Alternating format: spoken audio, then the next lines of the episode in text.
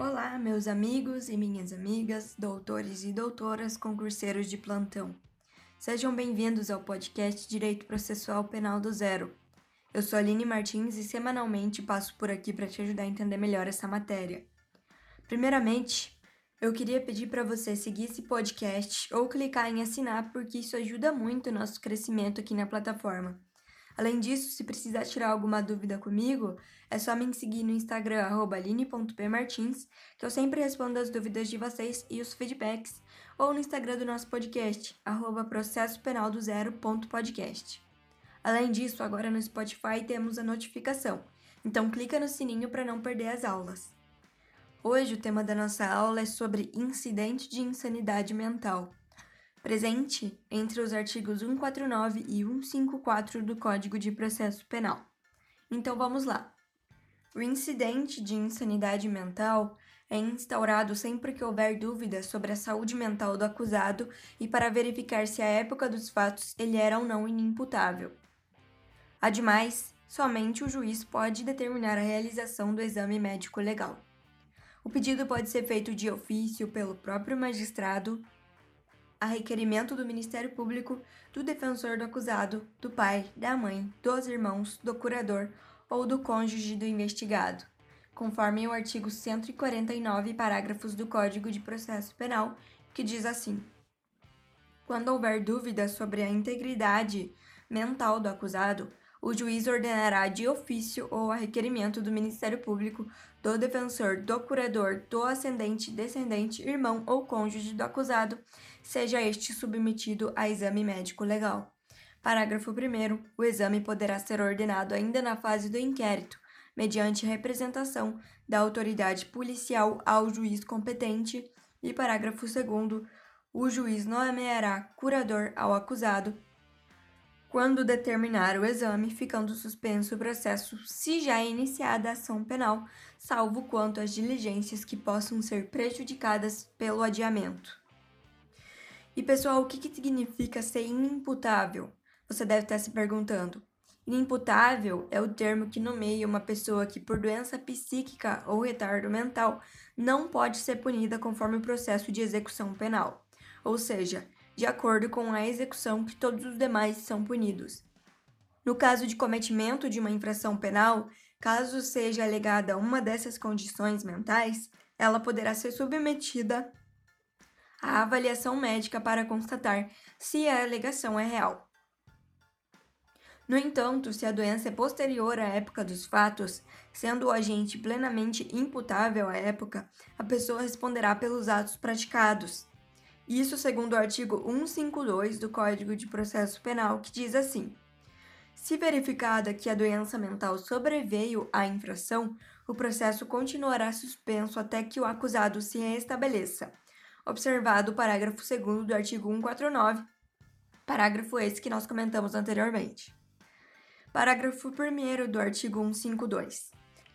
O juiz poderá, nesse caso, ordenar a internação do acusado em manicômio judiciário ou em outro estabelecimento adequado. Parágrafo 2. O processo retomará o seu curso desde que restabeleça o acusado, ficando-lhe assegurada a faculdade de reinquirir as testemunhas que houverem prestado depoimento sem a sua presença. Há três momentos em que é possível alegar essa condição: a primeira é imputabilidade ao tempo do, do cometimento do crime. A segunda, durante a execução da pena e após o cometimento do crime e antes da execução penal. Além disso, o laudo pericial pode concluir pela imputabilidade, semi-imputabilidade ou inimputabilidade ou pela doença mental superveniente.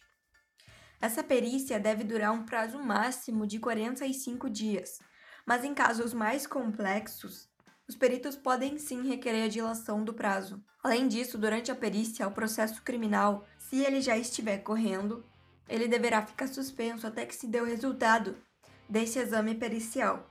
Isso conforme o artigo 150 do Código de Processo Penal, que diz assim: Para o efeito do exame, o acusado, se estiver preso, será internado em manicômio judiciário onde houver ou se estiver solto e o requererem os peritos em estabelecimento adequado que o juiz designar.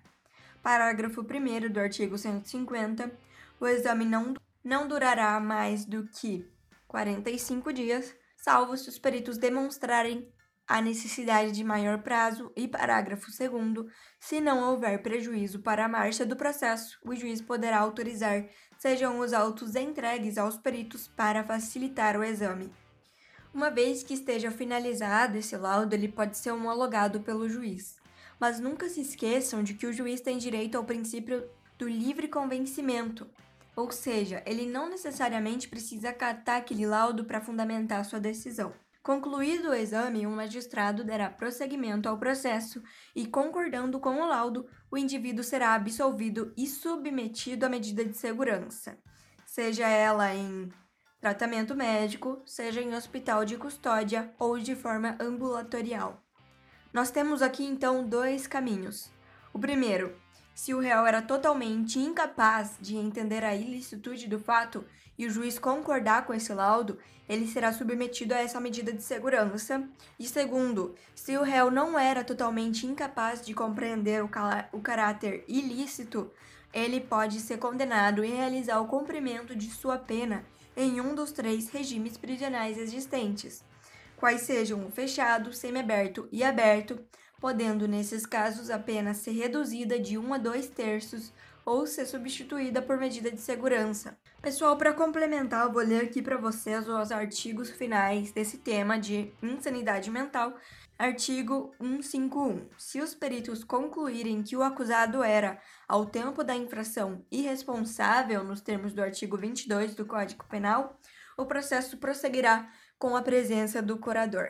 E aqui na oportunidade vou ler para vocês esse artigo 22 do Código Penal. Se o fato é cometido sob coação irresistível ou em estrita obediência à ordem, não manifestamente ilegal, de superior hierárquico, só é punível o autor da coação ou da ordem. Continuando aqui no tema da insanidade mental, artigo 153.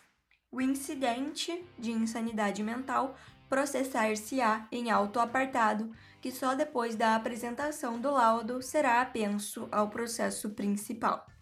Artigo 154. Se a insanidade mental sobrevier no curso da execução da pena, observar-se-á o disposto no artigo 682 do Código de Processo Penal.